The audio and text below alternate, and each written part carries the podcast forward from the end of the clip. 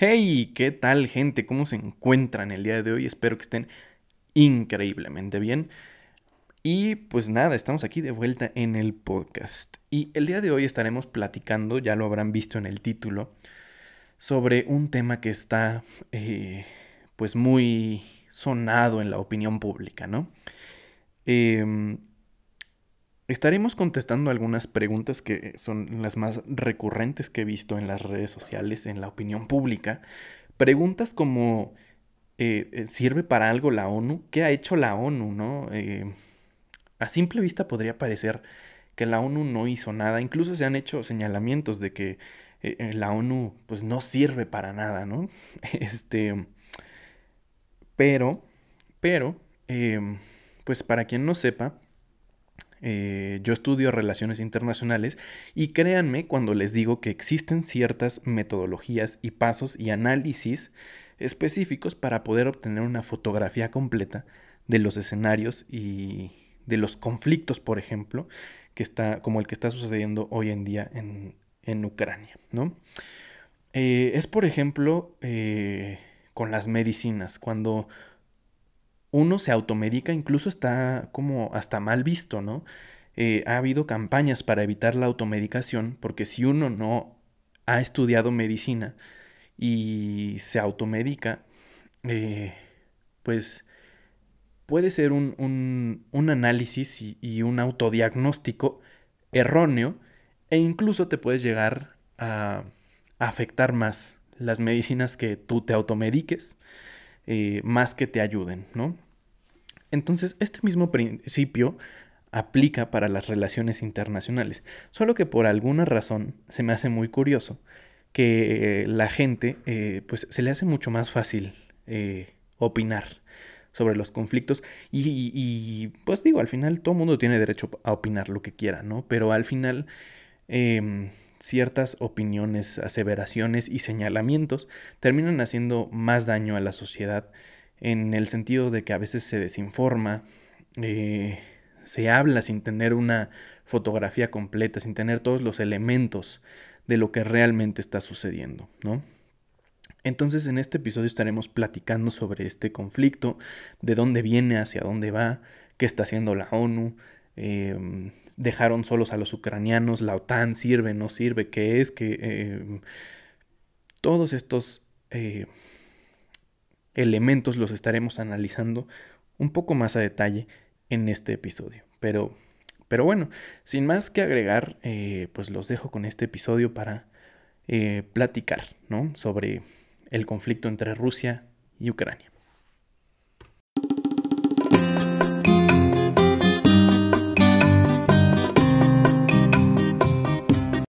Bueno, pues entonces, ahora sí, gente, eh, pues entraremos de lleno al episodio y al tema que tengo preparado para ustedes el día de hoy.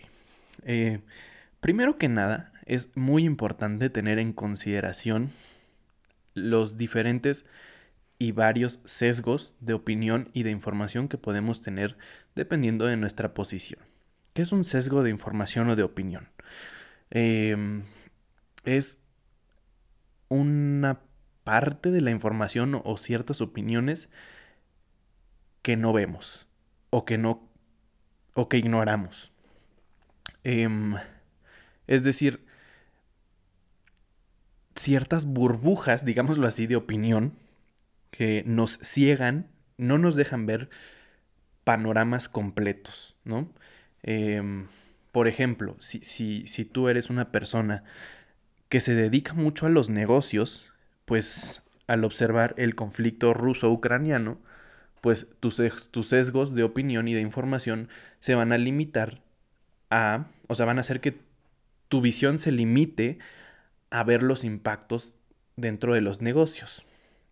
Pero vas a dejar fuera todos los impactos que hay en la sociedad, en la cultura, en, en la parte psicológica, mental, y emocional que hay en la gente que está viviendo ahí. Entonces, eh, primero que nada es eso, tenemos que identificar en qué burbujas de información nos encontramos. Es decir, por ejemplo, eh, una burbuja de información podría ser si nos encontramos eh, en una eh, dependiendo de qué nivel socioeconómico nos rodea. Es decir, no va a ser la misma opinión que tenga alguien de una eh, clase social alta que alguien de una clase social media y que alguien de una clase social baja.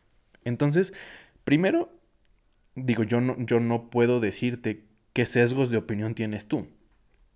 Pero primero tienes que reconocer tú mismo qué sesgos de opinión tienes y de información tienes tú mismo para poder romper esas burbujas, salirte de esas burbujas y poder tener un panorama más completo de lo que está sucediendo. Primero que nada es eso. Eh, antes que cualquier otra cosa. Y, creo que es bastante importante porque empiezas de adentro para afuera, ¿no? Eh, luego, eh, bueno, pues ahora sí, pasando este tema de los sesgos de información personales que cada uno tiene, em, iniciemos con la terminología. Realmente existe como tal un conflicto. ¿Por qué se le llama conflicto? Se le puede llamar de otra forma. Bueno, em, yo creo, eh, esto es combinación de, de, opinión y hechos, ¿ok? No se le puede llamar conflicto nada más. Empezando por ahí, no le podemos llamar, es que existe un conflicto entre Rusia y Ucrania, es incorrecto. ¿Por qué? Eh, eh, se le tiene que llamar pues por su nombre, como es, es una invasión rusa a Ucrania. ¿Por qué? Porque viola eh, la Carta de la ONU y los principios que en ella existen. Es decir, todos los países cuando entran a la ONU firman la Carta de las Naciones Unidas.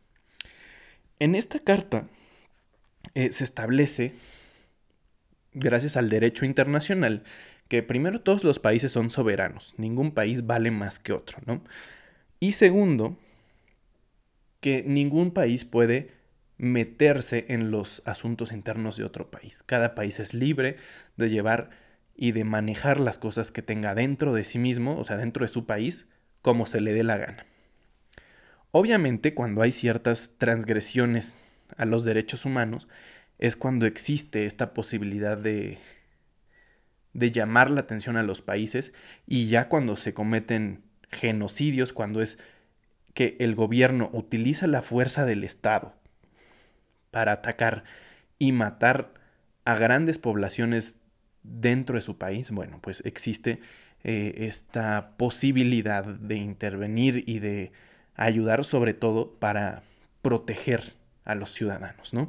Que esto es un poco de lo que se está agarrando Rusia para eh, tratar de intervenir en Ucrania, pero eso lo veremos más adelante. Entonces, empezando por esto, ¿no? No, se puede llamar conflicto nada más. Tenemos que llamarlo por su nombre y es una invasión rusa em, a Ucrania. Segundo, tenemos que tener muy presente em, que existen las llamadas guerras híbridas en las que sí existe por un lado em, pues ataques militares e, y por el otro lado un importante manejo de las redes sociales y de los medios para manejar las narrativas y alterar hasta cierto punto la realidad de cómo se percibe eh, la realidad dentro de, estos conflictos. Entonces, eh, tenemos que tener muy presente que dentro de este conflicto armado hay dos líneas de análisis, ¿no? La primera es que sí existe enfrentamiento militar, e, es decir, hay bombas que están cayendo en Ucrania, hay gente que se está muriendo, incluso ha habido ataques a civiles por parte de los militares rusos. Entonces, ese es un lado que se tiene que analizar y que es bastante desgarrador, que sí existe y sí se están disparando armas se están mandando bombas y misiles dentro de Ucrania. Ese es un lado. Y el otro lado es la guerra de narrativas. Es la guerra eh, de medios y de medios de comunicación y de redes sociales que en este caso por parte de Rusia se está manejando una propaganda y, un, y una manipulación de la narrativa para dos cosas. Uno, obtener apoyo dentro de su país, es decir, le están vendiendo a sus ciudadanos, a los rusos, le están vendiendo este conflicto como, eh, como un acto de defensa propia eh, en pro de su seguridad nacional. Y segundo, también para obtener apoyo de afuera, del extranjero y de las personas en el mundo, para que vean con buenos ojos, si se puede decir así, eh, la incursión que está llevando a cabo Rusia dentro de Ucrania. Eh, entonces, esos dos puntos son muy importantes. Eh, creo que no, sé si se han metido a, a, las redes sociales y han visto medios de comunicación manejados principalmente por los rusos, directa o indirectamente, en los cuales se trata de suavizar la acción rusa hasta cierto punto. Se trata de minimizar el hecho de que es una invasión y de que está muriendo gente y se maneja como un acto de defensa propia y de seguridad nacional dentro de Rusia. Lo cual, pues es bastante deplorable, de bastante, lamentable, la verdad, em, que se esté minimizando eh, la muerte de personas simplemente por apoyar a un régimen y por apoyar una ideología. Entonces, ese es eh, lo primero que tenemos que tomar en cuenta en un análisis. Yo sé que esperaban tal vez que iniciáramos con que la ONU no sirve para nada y vamos a echar bombazos y vamos a terminar con Rusia. no, no funciona así.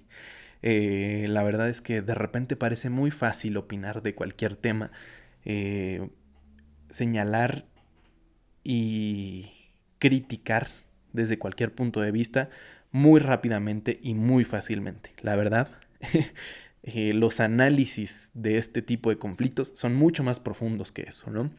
Pero bueno, ahora sí, contestando su pregunta, bueno, no su pregunta, no es que alguien me la haya hecho, pero he visto constantemente esta pregunta, si la ONU sirve para algo o no. Eh, primero que nada, yo no sé quién les dijo que la ONU existe para mandar tropas a cualquier lado. No sé de dónde tenemos la idea de que creemos que la ONU eh, pues va a ponerse a los golpes, en este caso decir que va a mandar tropas en cualquier conflicto que haya en cualquier momento y que es su primera solución aparte.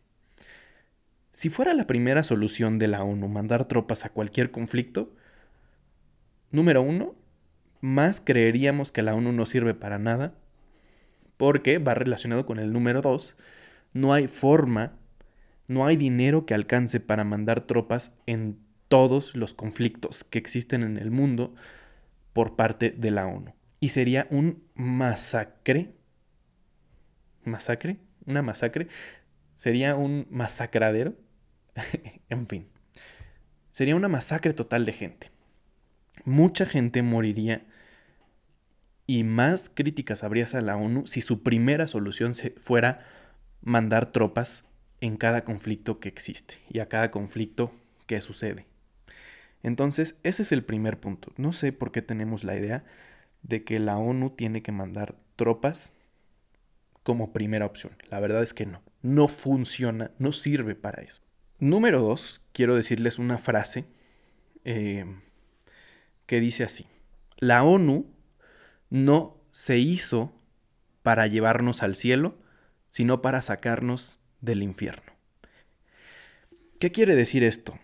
Pues que digo, queremos ver resultados inmediatos ahorita en el conflicto de, e, en Ucrania, ¿no?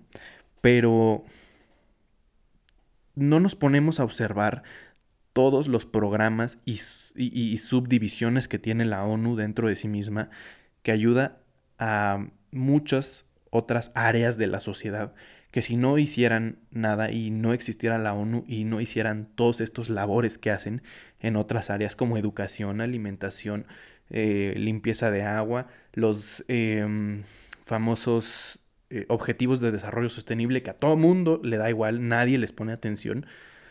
Eh, pero si no hicieran todos estos labores que hacen en muchas otras áreas, estaríamos mucho, mucho, mucho peor. Y obviamente qué decir de la diplomacia y de tratar de unir un poco más a los países. Es una plataforma donde se pueden llevar temas y se pueden buscar soluciones en conjunto. Em, entonces, pues sí, la ONU fue para sacarnos de, del infierno, no para llevarnos al cielo. En pocas palabras, que si no existiera estaríamos mucho peor. ¿Ok? Em, y ahora sí, en, aspectos técnicos. Em,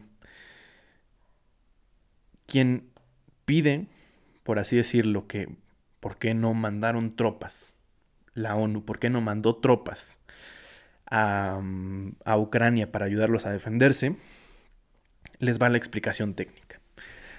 Dentro de la ONU existe un órgano, una, un organismo que se llama el Consejo de Seguridad. El Consejo de Seguridad se compone de 15 miembros, ¿ok?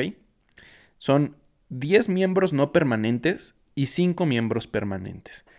Los 10 miembros no permanentes son elegidos cada año. Es decir, cada año se cambian estos miembros, cada año son países diferentes. Em, y estos cinco miembros permanentes son China, Francia, Rusia, Reino Unido y Estados Unidos. Estos cinco países tienen algo que se llama derecho de veto. ¿Qué significa el derecho de veto? Que pueden vetar claramente, pueden negar cualquier resolución que se dé dentro del Consejo de Seguridad. Em, es decir, si los son 15 miembros en total, si 14 votan que sí y uno vota que no, pero el que está votando que no es uno de los cinco países que tiene derecho de veto, no se aprueba. Y ahora, el Consejo de Seguridad de la ONU, esto es importante destacarlo, es el único organismo dentro de la ONU que tiene poder para hacer que las resoluciones sean coercivas. Esto quiere decir que es el único organismo que puede hacer que sus resoluciones se tengan que acatar obligatoriamente. Y es el único que tiene poder para desplegar tropas y utilizar fuerzas armadas dentro de la Organización de las Naciones Unidas. Entonces, si ponemos todo esto en el contexto de ahorita, Rusia es uno de los países dentro del Consejo de Seguridad de la ONU que tiene derecho de veto. ¿A qué nos lleva? A que cualquier resolución que intente mandar eh, tropas por parte del Consejo de Seguridad, Rusia lo va a vetar. Por lo cual deja de lado y, nos eh, descarta, por así decirlo, el Consejo de Seguridad para hacer algo. Yo lo sé, es, es, así, es una crítica que se le tiene a la ONU desde su nacimiento, es un defecto de nacimiento que tiene el Consejo de Seguridad, el derecho de veto.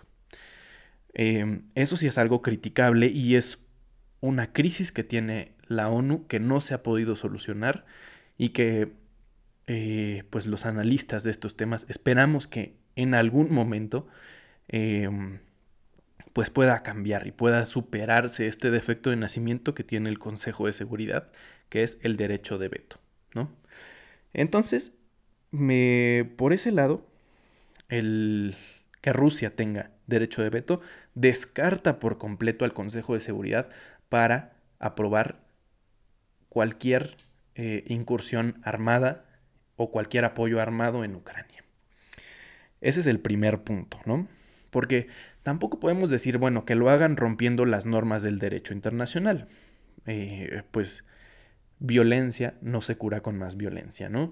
No podemos decir que porque Rusia está rompiendo las normas del derecho internacional, sería legal o sería correcto que cualquier otro país, Estados Unidos, la OTAN o la ONU, rompieran el derecho internacional. Es como decir que porque alguien está rompiendo las normas, nosotros deberíamos también romper las normas para detenerlo. La verdad es que, pues no, no es lógico esta manera de pensar. Entonces nos descarta de esta forma por completo eh, cualquier acción que se pudiera realizar a través del Consejo de Seguridad. Luego, número dos. Número dos, la OTAN. ¿Qué es la OTAN? Bueno, la Organización del Tratado del Atlántico Norte es una alianza militar intergubernamental. ¿Qué quiere decir? Que es una alianza militar entre países independientes, digámoslo así. No es nada parte de la ONU, no es... Eh, son varios países que se juntaron para tener una alianza militar y juntos poder defenderse. Esto, la OTAN nació el 4 de abril de 1949 para hacerle frente a la Unión de Repúblicas Socialistas Soviéticas. Pero bueno, volvamos al presente. Existe hoy en día la OTAN, ¿no? Es una eh, alianza militar en la cual varios países aportan cierta cantidad de dinero y cierta cantidad de tropas para eh, poder asegurar su defensa en el mundo. Ahora, por sus propias reglas, obviamente que tienen reglas y tienen eh, pues ciertos procedimientos para poder actuar. Entonces, por sus propias reglas, la OTAN solo puede intervenir como organización si uno de sus estados miembros es atacado. Por lo tanto, eh, pues Ucrania no es miembro todavía y se le ha rechazado ser miembro de la OTAN. Por lo tanto, la OTAN pues queda fuera de la ecuación porque pues no puede intervenir como tal militarmente de entrada así tan rápido porque Ucrania no es un miembro oficialmente de la OTAN. Entonces, eh, las estos dos ejes que se podían ver o vislumbrar desde el principio a primera vista como los posibles eh, actores que pudieran intervenir, como lo fue la ONU y la OTAN, pues quedan descartados de entrada. Ahora, vamos a regresar un poquito. sí, esto está un poco complejo, pero ya analizamos por qué eh, los primeros dos eh, actores que podríamos ver como los más eh, posibles, digamos, a intervenir militarmente y ayudar a Ucrania, quedan descartados. Pero bueno, vamos a regresar un poco a qué es lo que está sucediendo, qué es lo que hizo que, que hoy en día estemos platicando y estemos hablando y analizando este tema, ¿no? Primero que nada, Seguro que todos, o espero que todos se acuerden, de que en 2014 Rusia eh, anexó a su territorio la eh, península de Crimea, ¿no?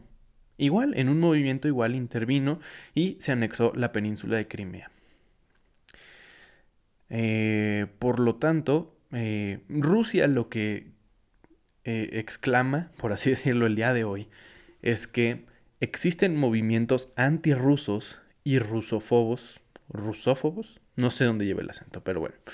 Em, existen movimientos antirrusos en Ucrania y que incluso se, ha hablado de eh, genocidio, es decir, que el Estado, que el gobierno en Ucrania ha atentado en contra de ciudadanos rusos y de ciudadanos prorrusos, ¿no? ¿Qué quiere decir esto? Que hay ciudadanos en Ucrania que son o que son rusos completamente y que viven en Ucrania y que se han apoderado de ciertos territorios pidiendo y exigiendo que sean parte de Rusia, ¿no? Em, pero la verdad es que si realmente estuviera sucediendo un acto de genocidio en contra de estos grupos prorrusos, la verdad es que las acciones no solamente serían de Rusia contra Ucrania, sino la comunidad internacional, todos los países estarían buscando la forma de detener el actuar del gobierno ucraniano. Em, y la verdad es que no ha habido tal cosa como genocidio hacia estos grupos, ¿no? Digo, claramente, poniéndolo en términos mexicanos, para quien eh, se le haga más fácil entenderlo en términos mexicanos, eh, imaginemos que en Monterrey hubiera ciudadanos estadounidenses. Y que estos ciudadanos estadounidenses eh, quisieran que, o sea, quisieran vivir en Monterrey, pero que Monterrey fuera parte de Estados Unidos.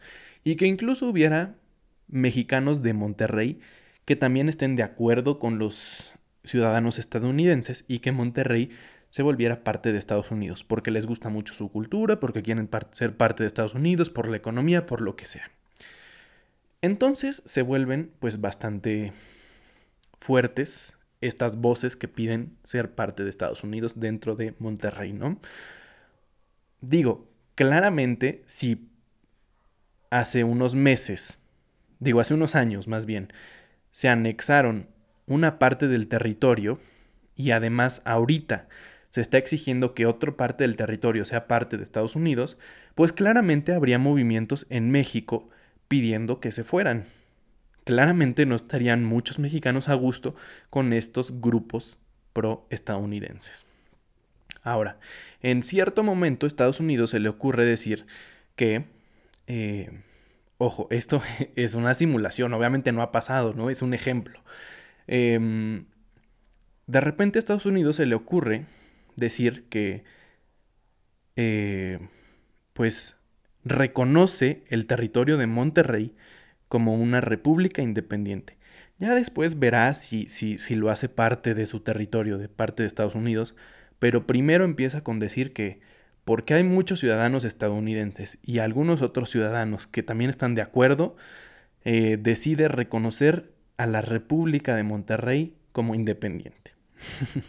Ahora, el problema es que cuando da este reconocimiento, no reconoce nada más territorialmente hablando la ciudad de Monterrey, sino en su declaración dice, reconozco la República de Monterrey como independiente, pero en el territorio y en un mapa reconoce todo el estado de Nuevo León como independiente. Claramente, pues a los mexicanos no nos va a gustar, porque primero, no tienen ningún derecho a reconocer o no reconocer dentro de otro país si fuera independiente o no fuera independiente, un Estado. Si México dijera, bueno, hay muchos ciudadanos que quieren eso, vamos a reconocer a Monterrey independiente, y entonces ya después Estados Unidos pudiera decir, bueno, yo también lo reconozco independiente, queremos hacerlo parte de nuestro territorio, ese sería el escenario ideal para las personas que quieren ser parte de Estados Unidos. Pero si no hay una declaración expresa de México diciendo que reconoce que Monterrey es ahora independiente, Estados Unidos no tendría ningún derecho de decir que es independiente de México. Eso es una completa eh, intrusión, digamos, a los asuntos internos de México. Em, ahora, una vez que se da este reconocimiento, en este caso hipotético, de que Monterrey es independiente y aparte se reconoce en el mapa como todo el estado de Nuevo León, claramente no nos va a gustar, ¿no? Eh, pero Estados Unidos dice que como eh, parte de, de, una operación para mantener la paz y proteger las personas, a las personas de la República Independiente de Monterrey, va a mandar tropas a Monterrey. Claramente eso ya es una eh, incursión completamente ilegal de Estados Unidos en México. Bueno, pues eso es en términos mexicanos el ejemplo, digámoslo así, pero es más o menos lo que sucedió en Ucrania. Pero en vez de Monterrey, Estados Unidos, eh, es eh, la, las regiones de Luján y Donetsk que Rusia reconoció como independientes y que aparte en el mapa reconoció una proporción mucho mayor que solamente estos territorios. Y bueno, al final se hace el reconocimiento de la independencia de estas dos eh, regiones y Rusia, como les digo, decide eh, introducir sus tropas para decir que va a hacer una operación de mantenimiento de la paz. Obviamente, eh, como parte de una operación de defensa, Ucrania no puede permitir tan fácilmente que las tropas rusas entren a su territorio y es cuando eh, pues comienzan las hostilidades entre estos dos eh, actores, ¿no? Em, finalmente, eh, ¿qué se puede hacer? ¿Qué es lo que está sucediendo, no? Yo creo que nadie tiene la respuesta claramente. Si, fuera muy fácil decir qué se puede hacer, ya lo hubiera hecho alguien. No, no es una solución simple la que se puede tener para este conflicto. Eh, como lo hemos visto, pues es un tema complejo y no se puede ser, o sea, su solución no puede ser más de otra forma que compleja, ¿no? Em, se han, lo que se ha hecho hasta ahorita es que se han introducido ciertas em, sanciones económicas, comerciales, eh, a Rusia. Se le ha intentado aislar financieramente, económicamente, comercialmente, se está intentando aislar a Rusia. Eh, y el problema es que al final, digo, obviamente se están buscando sanciones personales para el presidente ruso, pero también eh, al final los que salen muy perjudicados por estas decisiones es en general la población rusa, porque se le está intentando eh, aislar del exterior, se le está intentando aislar económicamente, como les digo, de los bancos. Los bancos rusos están aislando, o bueno, los están aislando de los sistemas financieros internacionales.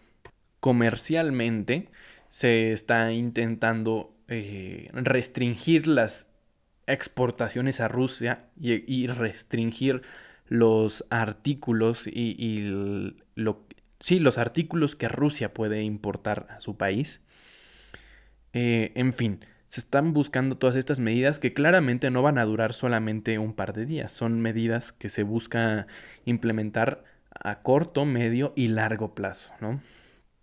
Eh, se están buscando este tipo de, de medidas para justamente buscar que haya dos eh, resultados gracias a estas eh, sanciones impuestas.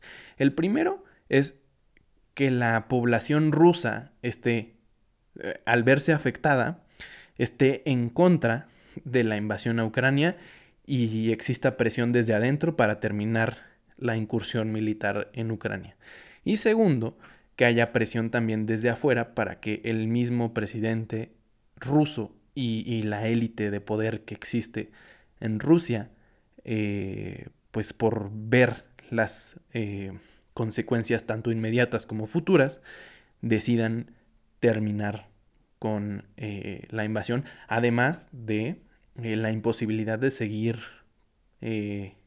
financiando esta guerra, ¿no? Como tal. pero en fin, esto es un pequeño análisis sobre lo que está pasando, sobre, sobre el conflicto, em, un análisis un poco más profundo, un poco más eh, eh, completo, ¿no? Espero que les haya gustado este pequeño análisis, eh, que les dé un poco una idea más completa, les dé una fotografía completa de lo que realmente está sucediendo, por qué pueden suceder las cosas, por qué no se pueden hacer ciertas cosas y más o menos tal vez también darles un poco una idea de qué puede pasar en el futuro, em, hacia dónde vamos y cómo es que se está intentando detener este conflicto a través de em, pues de medios diplomáticos. La verdad es que esa es la intención siempre, ¿no? O sea, sea eh, sobre todo dentro de la ONU, se ha buscado siempre volver a las negociaciones y volver a la solución pacífica de controversias, como se le llama en el medio, em, la solución pacífica de controversias, es decir, eh, volver a las conversaciones, a las negociaciones y a las medidas diplomáticas para resolver este conflicto y terminar